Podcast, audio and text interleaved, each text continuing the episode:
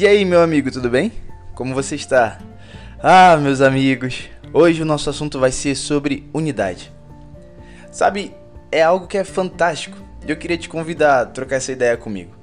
Quando nós buscamos o significado da palavra unidade, são muitos os resultados que nós vamos encontrar.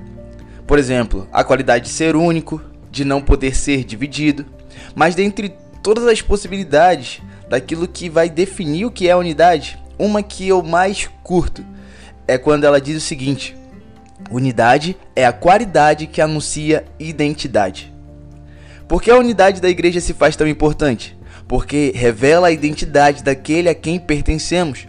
Se entendemos que a igreja é o corpo de Cristo, quando ela vive em unidade, ver o corpo sempre irá apontar para a identidade do cabeça. Quando a igreja andar em unidade, o mundo saberá quem Cristo é. Por isso vemos tamanha importância da unidade na Bíblia, o poder que ela possui e como pode transformar os lugares onde ela é estabelecida. Temos como exemplos os acontecimentos, por exemplo, da Torre de Babel, em Gênesis 11, o arrependimento coletivo em Nínive, Jonas 3, Israel sendo como um só homem na reconstrução do altar, em Esdras 3, e o que falar então sobre a oração sacerdotal de João 17. E é aqui, nessa passagem de João 17, onde iremos dar um mergulho mais fundo sobre a unidade. Antes de mais nada, é necessário falarmos só sobre oração. Orações são preciosas. Eu acredito que esta afirmação está clara para todos nós. A oração expõe o mais íntimo do nosso ser, o que se passa dentro do nosso coração, por mais que possa passar despercebido aos olhares. A oração é intimista, a oração é angustiante, a oração é desesperadora, a oração é consoladora. A oração é precisa, é preciosa, é poderosa.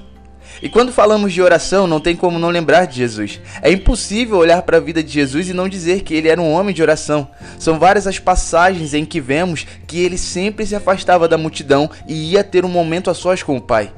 Como? Em oração. Marcos 1,35 De madrugada, quando ainda estava escuro, Jesus levantou-se, saiu de casa e foi para um lugar deserto, onde ficou orando. Lucas 5,16 Mas Jesus retirava-se para lugares solitários e orava. Lucas 6,12 Num daqueles dias, Jesus saiu para o monte a fim de orar e passou a noite orando a Deus. São muitas as passagens em que evidenciam né, a vida de oração que ele tinha. E se ele é o modelo, isso reafirma o quanto a oração é algo precioso na vida de todo cristão. Porém, dentre as orações que Jesus fez, existe uma que retrata justamente o que estamos abordando aqui. Uma oração que aponta para um desejo eterno, uma oração realizada pela minha e pela sua vida. João 17, a partir do verso 20 até o 26, vai dizer o seguinte: Minha oração não é apenas por eles, rogo também por aqueles que crerão em mim, por meio da mensagem deles, para que todos sejam um. Pai, como tu estás em mim e eu em ti, que eles também estejam em nós, para que o mundo creia que tu me enviaste. Deles a glória que me deste, para que eles sejam um, assim como nós somos um, eu neles e tu em mim. Que eles sejam levados à plena unidade, para que o mundo saiba que tu me enviaste e os amaste como igualmente me amaste. Pai, Quero que os que me deste estejam comigo onde eu estou e vejam a minha glória, a glória que me deste para porque me amaste antes da criação do mundo. Pai justo, embora o mundo não te conheça, eu te conheço. E estes sabem que me enviaste. Eu os fiz conhecer o teu nome e continuarei a fazê-lo, a fim de que o amor que tens por mim esteja neles e eu neles esteja. Se oramos por coisas importantes, o que podemos dizer então sobre o grau de importância do que foi orado por Cristo? Qual seria o valor que a unidade possui para ele? Dentre tantas coisas que ele poderia orar, que Deus poderia inspirar através do Espírito João a escrever, este registra no que diz respeito às orações de Cristo um desejo íntimo que carrega consigo um grande propósito que seria conquistado através de uma transformação, o eu se tornando nós, que dessa forma evidencia o um. Tendo este fato bem claro diante dos nossos olhos, isso precisa mexer conosco. Precisa, sabe, realmente mudar a nossa forma de pensar, de agir, de ser. Pois, na, na maioria das vezes, muitos de nós já ouvimos a oração de João 17 Já escutamos sermões, lemos livros, até mesmo escrevemos textos e pregações sobre, mas infelizmente somos os que mais contribuem para que ela não se cumpra. Sendo pessoas que não se importam em ser um, que querem apenas se tornarem o centro das atenções e serem vistas, enquanto que o propósito e a oração do próprio Cristo é que sejamos levados a um lugar de servo, de serviço, trabalhando em prol do outro, ajudando, cooperando, servindo, doando, se entregando, não em benefício próprio mas pelo rei e pelo reino. Com certeza, cara, com certeza. Você já ouviu que podemos ser a resposta da oração de alguém. E quem sabe não somos nós, a nossa igreja local, a nossa geração, a que dará a resposta a esta oração de João 17. Não realizada por qualquer pessoa, mas pelo próprio Deus na figura de Cristo. De que forma, Tawan? Simples, sendo intencionais no desenvolvimento e estabelecimento do que for esquecido e que precisa ser urgentemente resgatado: o ser um. Ao ler a oração de João 17, temos claro o propósito dela. Beleza, fechou. O que Jesus anseia que aconteça com seu corpo, com a sua igreja, é de fato que haja essa unidade. Mas eu e você, por mais que já saibamos disso, nós precisamos ser invadidos pela revelação e o peso que há nessa oração. E quando nós temos uma revelação, tudo muda. A nossa conduta mediante aquilo que lemos, que foi impresso em nosso ser, nos leva a um lugar que antes ainda não havia sido acessado. Partes que naturalmente passariam despercebidas por nós tendem a ficar mais evidentes e claras, ganhando uma expressão diante dos nossos olhos, nos levando a ver que não há nessa passagem apenas um desejo do coração do Senhor, mas também uma importante instrução de como chegar na manifestação desse desejo. Existe um como. João 17, o verso 21, vai dizer o seguinte: Para que todos sejam um, Pai, como tu estás em mim e eu em ti, que eles também estejam em nós, para que o mundo creia que tu me enviaste. Existem muitos outros momentos precisos em que vemos Deus evidenciando a importância do como. São várias as passagens em que vemos o Senhor dando uma ordem, dizendo sobre algo, um desejo de seu coração, mas logo após ter exposto o desejo, ele também revela o como aquele desejo deverá ser realizado. Então, como devemos nos tornar um? Como dar os primeiros passos para alcançar a plenitude da unidade e assim cumprir o seu propósito? Nós devemos ser um, assim como Cristo e Deus são um. Não tem para onde correr, tem de ser do jeito de Deus. E se a oração de Cristo é para que nos tornemos um, assim como Ele e o Pai são um, então nós precisamos nos esforçar para ser a resposta da oração do Senhor. Porém, para chegar neste lugar é necessário nos atentarmos para o relacionamento entre o Pai e o Filho e assim compreendermos a profundidade de como Cristo deseja que seja a nossa unidade. Um pai e um filho, uma revelação onde há evidência de vulnerabilidade, de entrega, que há vida, amor, lealdade, fidelidade, compaixão, piedade, intimidade e zelo. O desenvolvimento do nosso relacionamento com os nossos irmãos vai indicar se estamos trilhando um caminho que nos levará à unidade, sendo assim agentes entregues ao cumprimento do propósito, ou se na verdade está nos levando ao lugar oposto. E dessa forma nos tornamos agentes de, da mutilação do corpo de Cristo cooperando para que ele não cresça como um, mas que cada membro siga os seus próprios desejos individuais. Já parou para pensar o quão sério isso é? E assim, nossos relacionamentos são embasados totalmente ao contrário do que estava embasado o relacionamento de Jesus e seu Pai. Nossos relacionamentos são embasados na deslealdade, no interesse, na falta de empatia, na falta de compromisso, na omissão do serviço, na negligência do amor.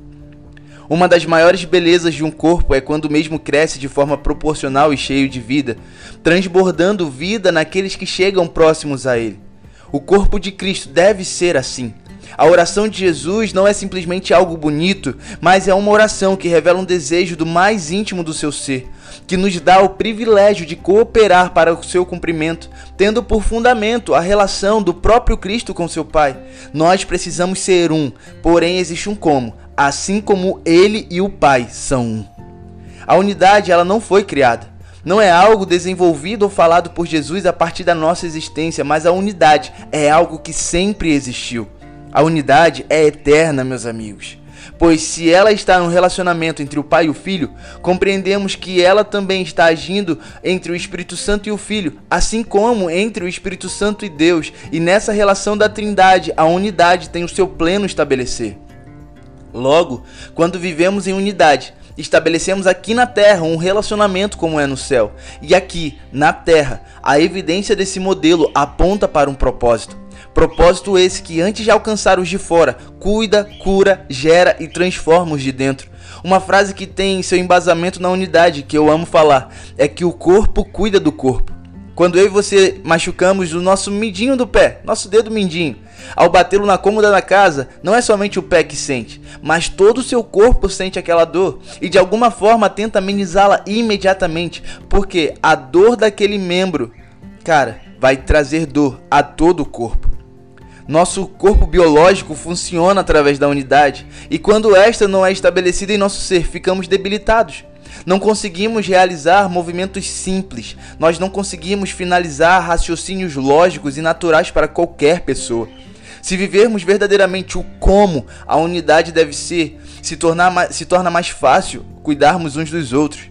Passamos a viver em plenitude que está escrito em Atos 2,42 não sendo doloroso, mas prazeroso cuidar dos membros desse corpo, nos doando para que nossos irmãos sejam restaurados, curados, transformados, pois entendemos o propósito. Estabelecendo a comunhão, o partir do pão e compartilhando alegrias, conquistas, dificuldades, tentações e assim também orações uns pelos outros a dor do membro que se machucou passa a ser uma dor sentida em todo o corpo, assim como quando este mesmo membro estiver plenamente saudável, a sua vida irá fluir por todo o corpo. O dedo que bateu e perdeu a unha, se machucou, não irá se curar sozinho. Ele precisa das mãos.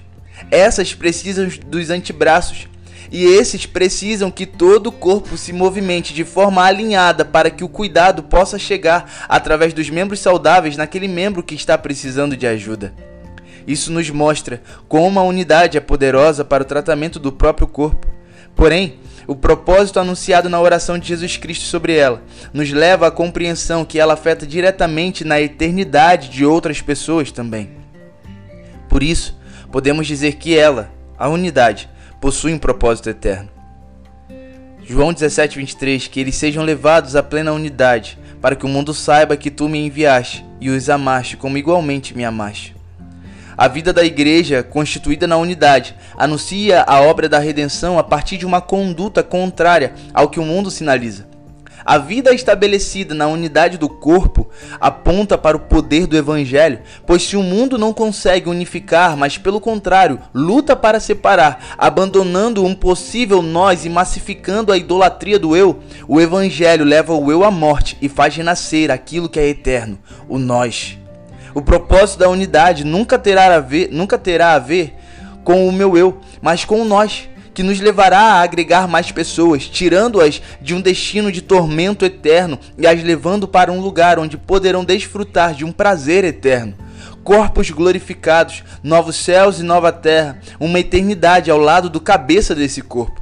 Desejamos que o mundo creia em João 3,16, que o mundo compreenda o amor do Pai, a profundidade desse amor e o anseio furioso do Senhor por cada um deles. Porém, esse propósito será alcançado quando cada um daqueles que dizem fazer parte do corpo de Cristo abandonar o eu e abraçar o nós.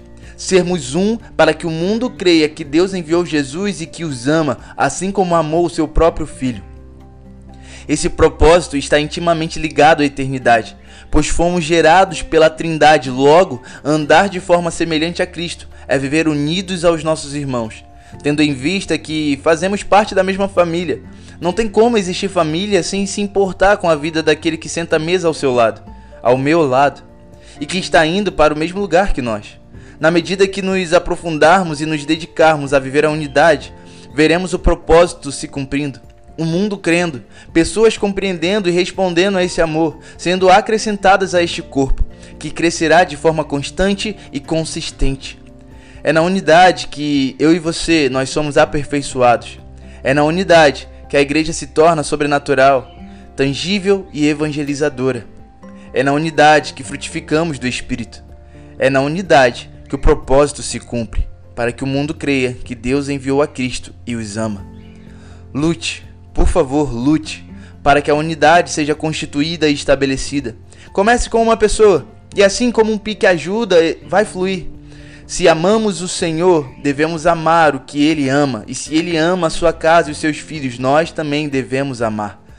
Que não sejamos cúmplices da divisão, mas sim agentes que trazem consigo uma resposta que não precisa de palavras para ser anunciada. Agentes da restauração da unidade, incansáveis na busca do propósito, não por alguns dias, não por alguns meses, nem anos, mas sim até que esse propósito se cumpra buscarmos, permanecermos e perseverarmos na unidade até que todos nós sejamos um.